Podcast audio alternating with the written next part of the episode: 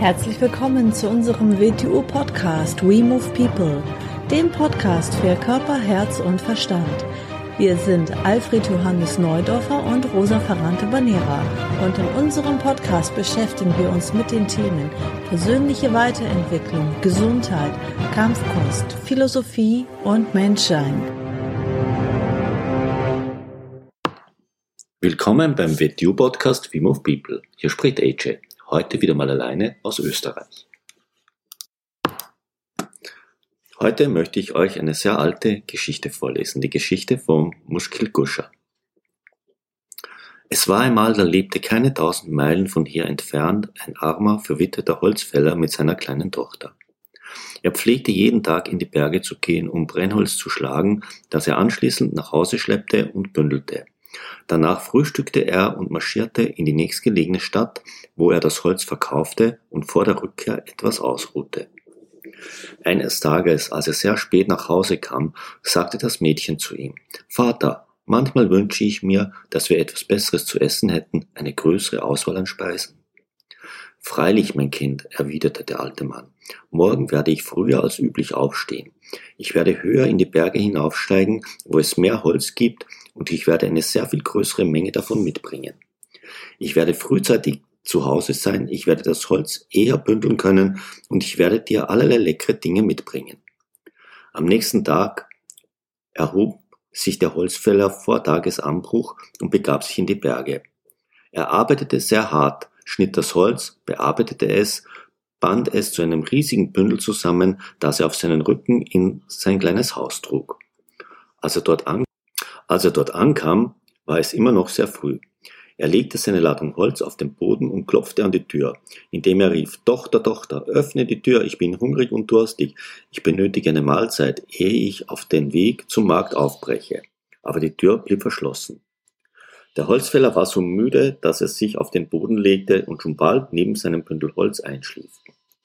Das kleine Mädchen, das sich dessen, was sie in der vorhergehenden Nacht besprochen hatten, nicht mehr erinnerte, lag tief schlafend in seinem Bett. Als der Holzfäller Stunden später erwachte, stand die Sonne bereits hoch am Himmel. Der Holzfäller klopfte nochmals an die Tür und rief Tochter, Tochter, komm rasch, ich muss etwas essen und auf den Markt gehen, um das Holz zu verkaufen, denn es ist bereits sehr viel später, als ich üblicherweise aufzubrechen pflege. Aber das kleine Mädchen, das sich das Gespräch, das sie in der vorigen Nacht geführt hatten, nicht erinnerte, war inzwischen aufgestanden und hatte sich, nachdem sie das Haus aufgeräumt hatte, auf einen kleinen Spaziergang begeben. Da sie in ihrer Vergesslichkeit annahm, dass ihr Vater immer noch in der Stadt sei, hatte sie die Türe abgeschlossen.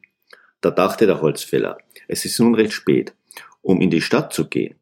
Ich will deshalb in die Berge zurückkehren, ein weiteres Bündel Holz fällen, es nach Hause tragen und morgen eine doppelte Ladung auf den Markt bringen. Den ganzen Tag mühte sich der alte Mann im Walde ab, fällte Holz und schnitt Äste ab. Als er mit dem Bündel auf den Schultern wieder zu Hause ankam, war es Abend. Er legte seine Last hinter dem Hause ab, klopfte an die Tür und sprach Tochter, Tochter, öffne die Tür, ich bin müde und habe den ganzen Tag nichts gegessen. Ich habe ein zweites Bündel Holz, das ich morgen auf dem Markt zu tragen hoffe. Heute Nacht muss ich gut schlafen, damit ich bei Kräften bin. Aber er erhielt keine Antwort, denn das kleine Mädchen war nach ihrer Rückkehr nach Hause sehr müde gewesen, hatte sich eine Mahlzeit gekocht und war zu Bett gegangen. Zuerst war sie recht besorgt, dass ihr Vater nicht zu Hause gewesen war, aber sie kam zu der stillen Überzeugung, dass er in der Stadt übernachtet haben müsse. Der Holzfäller, der sich wiederum vor verschlossener Türe sah, müde, hungrig und durstig war, legte sich erneut neben sein Holzbündel und schlief ein. Es gelang ihm nicht wach zu bleiben, obwohl er sich große Sorgen um das Schicksal des kleinen Mädchens machte. Da der Holzfäller jedoch hungrig und erschöpft war, erwachte er am nächsten Morgen sehr früh, sogar vor Sonnenaufgang. Er setzte sich auf und schaute um sich, aber er konnte nichts sehen, und dann geschah etwas Seltsames.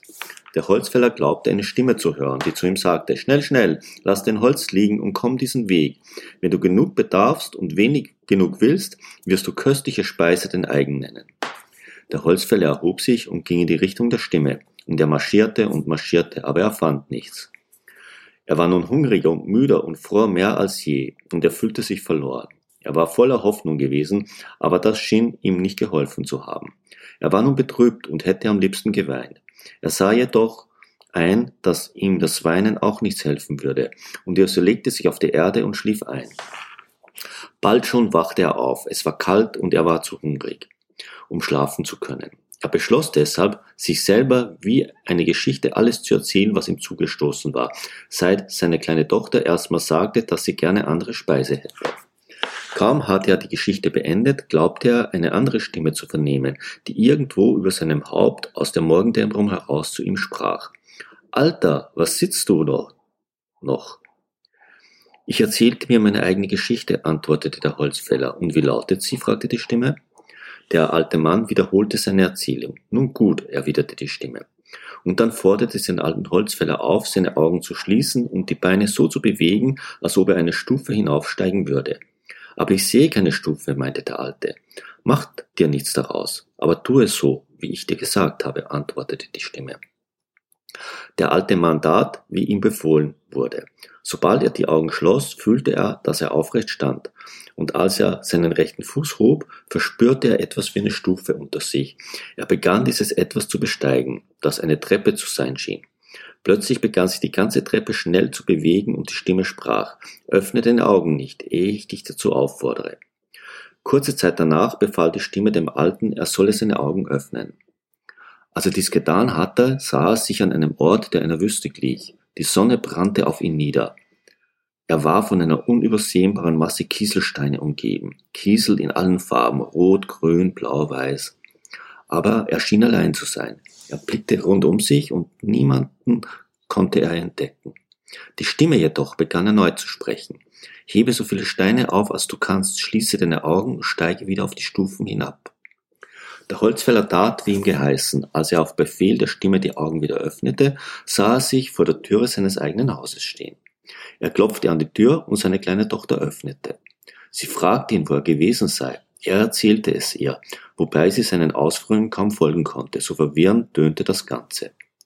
Sie begaben sich in das Haus und das kleine Mädchen teilte mit ihrem Vater den letzten Bissen, der übrig geblieben war, eine Handvoll getrocknete Datteln.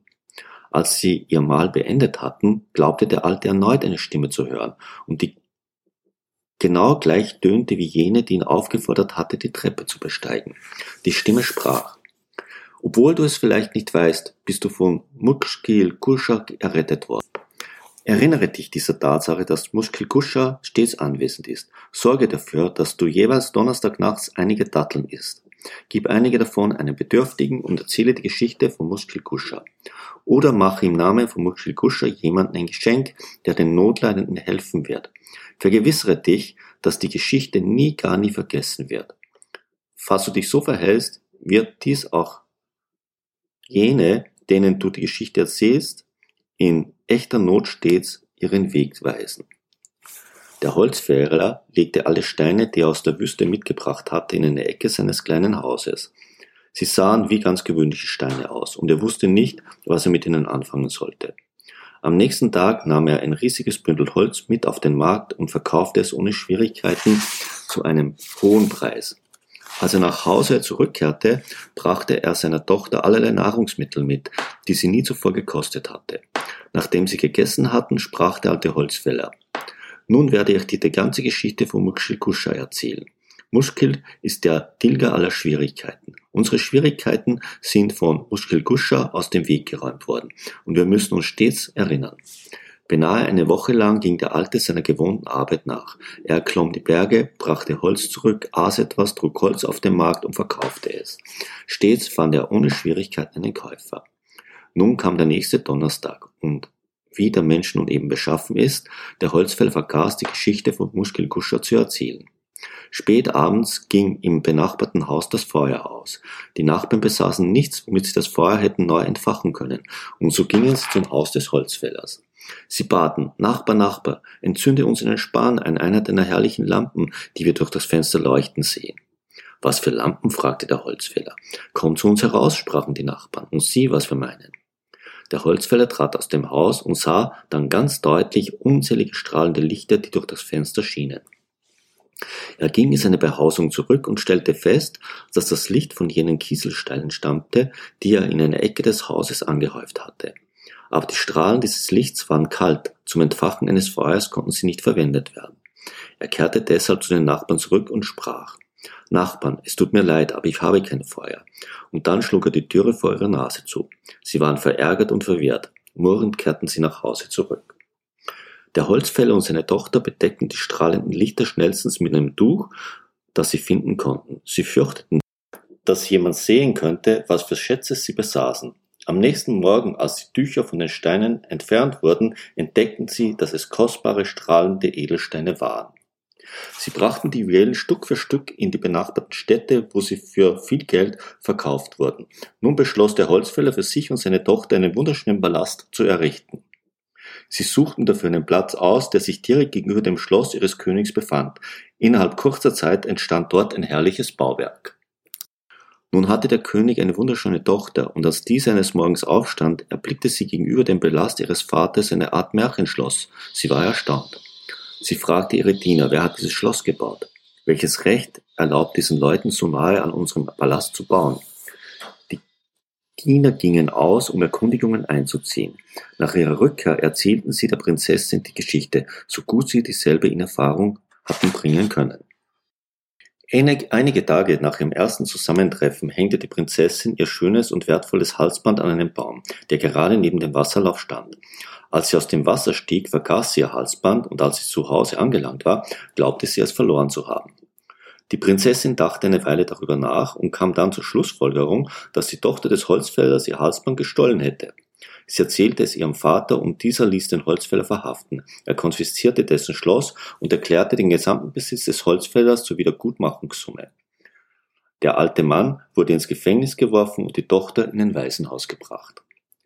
Wie es in diesem Lande Sitte war, holte man den Holzfäller nach einer gewissen Zeit aus dem Kerker und brachte ihn auf den großen öffentlichen Platz, wo man ihn an einen Pfahl ankettete und ihm eine Tafel um den Hals hängte. Auf dieser stand geschrieben, so geht es jenen, die den König bestehlen. Zuerst versammelten sich die Leute um ihn herum, spotteten und warfen ihm Gegenstände zu. Er war äußerst unglücklich, aber wie der Mensch nun einmal beschaffen ist, bald schon hatten sich alle an den vor dem Pfosten sitzenden Alten gewöhnt und schenkten ihm nur noch geringe Beachtung. Gelegentlich warfen sie ihm etwas Essbares zu, gelegentlich auch nicht. Eines Tages hörte er zufällig, wie jemand erwähnte, dass es donnerstags nachmittags war. Plötzlich kam ihm der Gedanke, dass bald der Abend Muskschils Guschers da sein würde. Der Abend jenes Erlösers aus allen Schwierigkeiten, dessen er während so vieler Tage zu gedenken vergessen hatte. Kaum hatte er diese Überlegung angestellt, als ihm ein Barmherziger im Vorbeigehen eine kleine Münze zuwarf. Der Holzfäller rief, großzügiger Freund, du hast mir Geld geschenkt, das mir nichts nützt. Wenn deine Freundlichkeit dir doch so groß wäre, dass du eine oder zwei Datteln kaufen, dich zu mir setzen und sie gemeinsam mit mir essen würdest, so wäre ich dir unendlich dankbar. Der Barmherzige ging und kaufte einige Datteln. Die beiden Männer setzten sich und aßen sie gemeinsam auf. Als sie ihr Mahl beendet hatten, erzählte der Holzfäller dem Fremden die Geschichte von Mukshil Gusha. Ich glaube, du bist verrückt, sprach der freigebige Mann. Aber es war ein freundlicher Mensch, der selber zahlreiche Schwierigkeiten hatte. Als er nach dessen Zwischenfall nach Hause kam, sah er, dass all seine Probleme gelöst waren. Damit begann er viel über Mukshil Gusha nachzudenken. Am nächsten Morgen kehrte die Prinzessin an ihren Badeplatz zurück. Als sie ins Wasser steigen wollte, sah sie etwas auf dem Boden des Wasserlaufs liegen, das wie ihr Halsband aussah. Beim Versuch, zu tauchen und den Gegenstand heraufzuholen, musste sie niesen. Als sie den Kopf aus dem Wasser streckte, bemerkte sie, dass das vermeintlich auf dem Boden des Wasserlaufs liegende Halsband nur eine Widerspiegelung war. Es hing nach wie vor an jenem Ast, an den sie es vor langer Zeit gehängt hatte. Die Prinzessin nahm das Halsband an sich und rannte aufgeregt zu ihrem Vater, um ihm zu erzählen, was geschehen war. Der König befahl, dass der Holzfäller freigelassen werde und ihm öffentlich Abbitte getan werden sollte. Das kleine Mädchen holte man aus dem Waisenhaus zurück und alle lebten fortan glücklich. Dies waren einige Ereignisse aus der Geschichte des Mutschilkuscha. Es handelt sich dabei um eine sehr lange Geschichte, die kein Ende nimmt. Sie hat zahlreiche Formen. Einige davon werden überhaupt nicht als Geschichte von Mukshilkusha bezeichnet, so dass sie von den Leuten nicht als solche erkannt werden. Aber aufgrund von Mukshilkusha wird dieser Geschichte immer von irgendjemandem irgendwo in der Welt gedacht, Tag und Nacht, in irgendwelcher Form, wo immer es Menschen gibt. Dass eine Geschichte immer erzählt worden ist, wird sie auch in Zukunft stets erzählt werden. Wirst auch du jeweils Donnerstag nachts die Geschichte von Mukshilkusha erzählen und damit dessen Tätigkeit unterstützen? So, das war die Geschichte von Mokshilkusha. Sie ist sehr symbolträchtig und voll von Mustern. Vielleicht hast du Lust, dich damit zu beschäftigen, sodass sich auch dir einige dieser Muster erschließen. Tschüss, bis zum nächsten Mal.